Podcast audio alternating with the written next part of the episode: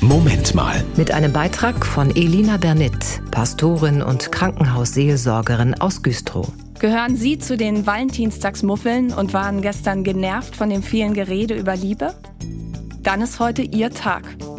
Denn heute ist der sogenannte Anti-Valentinstag.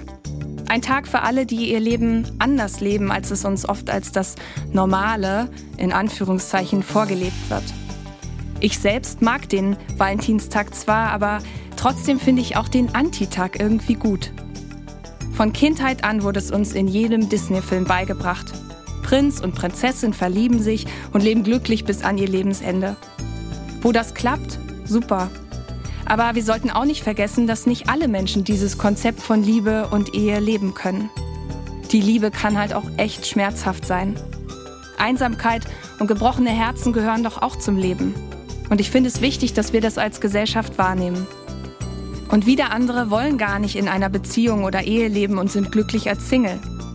Viel wichtiger als die Form des Zusammenlebens ist, glaube ich, sowieso, dass wir liebevoll miteinander umgehen. Der Bibelspruch, der wie so ein Motto über dem Jahr 2024 steht, den finde ich dafür sehr passend. Er heißt, alles, was ihr tut, geschehe in Liebe. Das gilt sogar heute am Anti-Valentinstag. Das war ein Beitrag von Elina Bernit, Pastorin und Krankenhausseelsorgerin aus Güstrow.